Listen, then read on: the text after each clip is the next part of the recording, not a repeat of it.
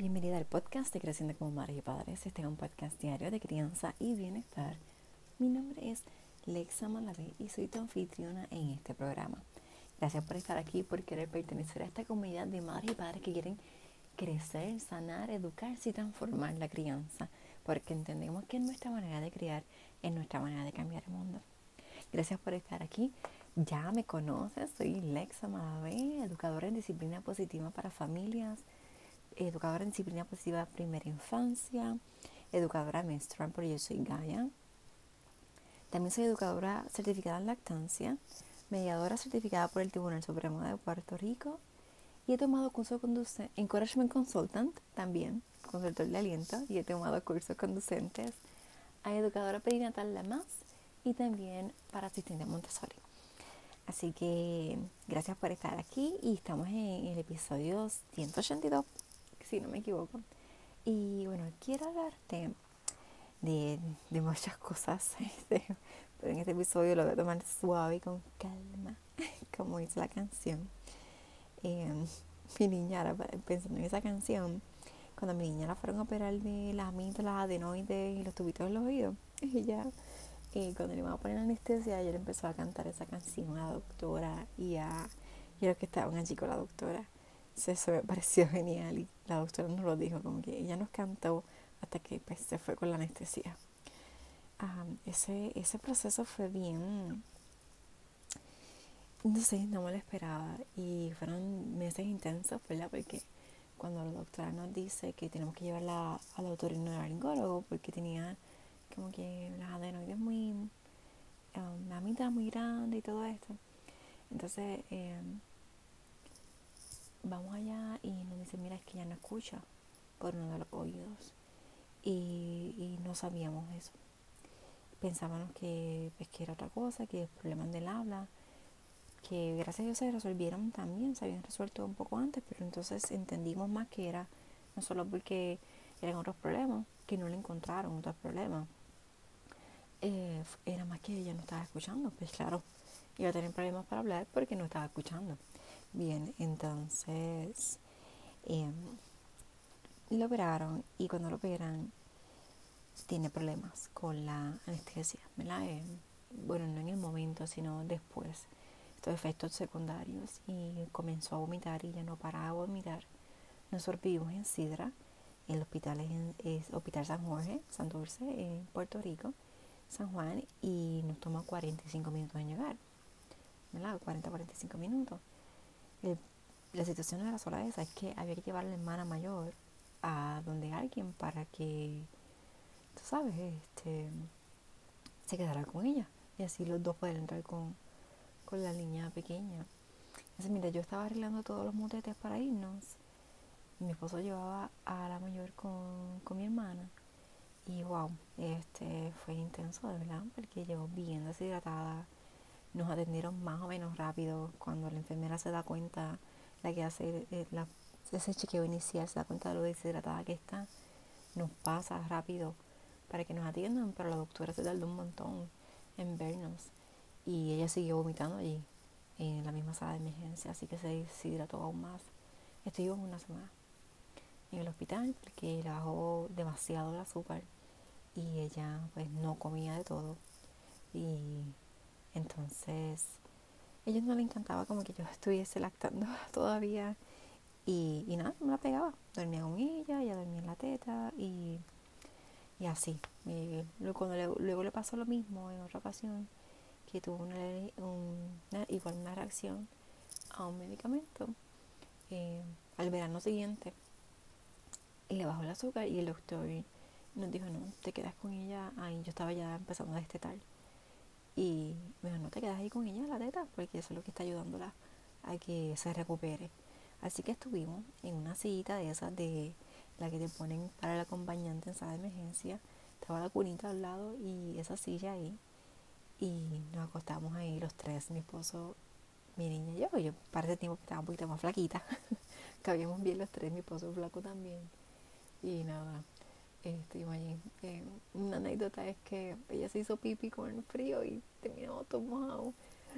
Pero gracias a después de alta.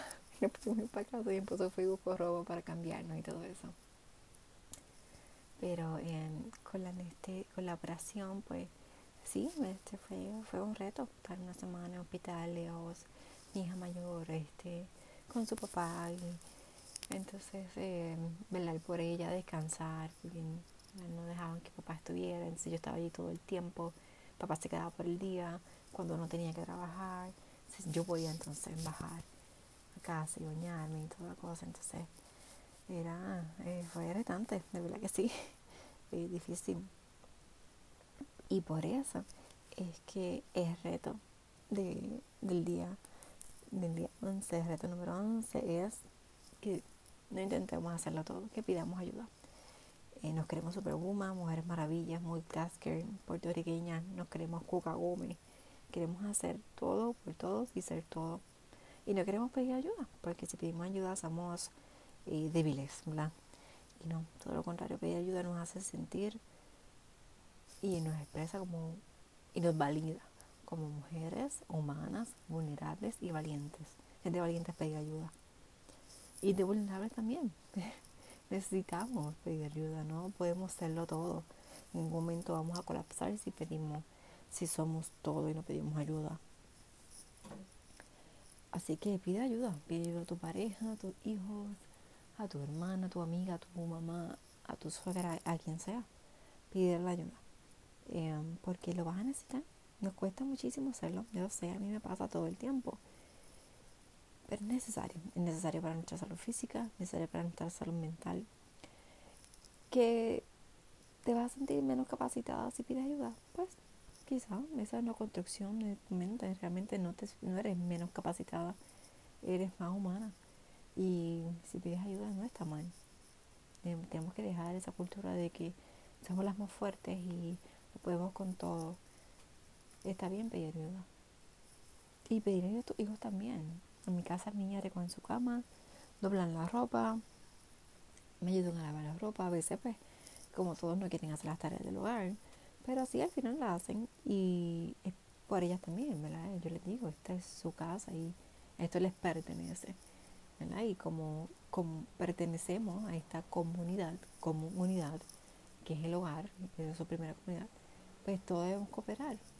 Así que yo frego y, ustedes me van a guardar los trastes, los trastes o la vajilla, aquí no es vajilla, ¿verdad? Una serie de platos, vasos y ollas.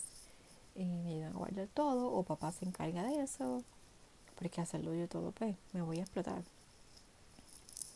Y estamos en el proceso, ¿verdad? De que ellas no quieren barrer, ellas quieren mapear y me da miedo que se, que se caigan. So, es cuestión de, de fluir y confiar. Así que eh, déjate ayudar.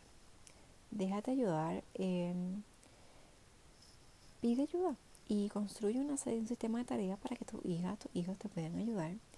Nosotros lo necesitamos para aliviarnos la carga, la carga física y la carga mental que siempre llevamos. Y nuestros hijos lo necesitan para que tengan ese sentido de pertenencia. Muchas veces los niños actúan con rabietas, con actitudes, bajo autoestima y es porque sienten que no pertenecen a un lugar. Así que dale esa oportunidad también. Y bueno, ya sabes, em, puedes compartir este podcast con alguien que tú sientas que necesita este alón de orejitas, de que pida ayuda. no somos superwoman, esas Mujeres Maravilla, yo creo que hasta Mujer Maravilla en su película, que no la he visto completa, no, todavía no la he visto como por pedazos, ella también me la ayuda y se deja ayudar. Así es que pide ayuda. Y yo te pido ayuda. Comparte este episodio para que otras personas se puedan beneficiar.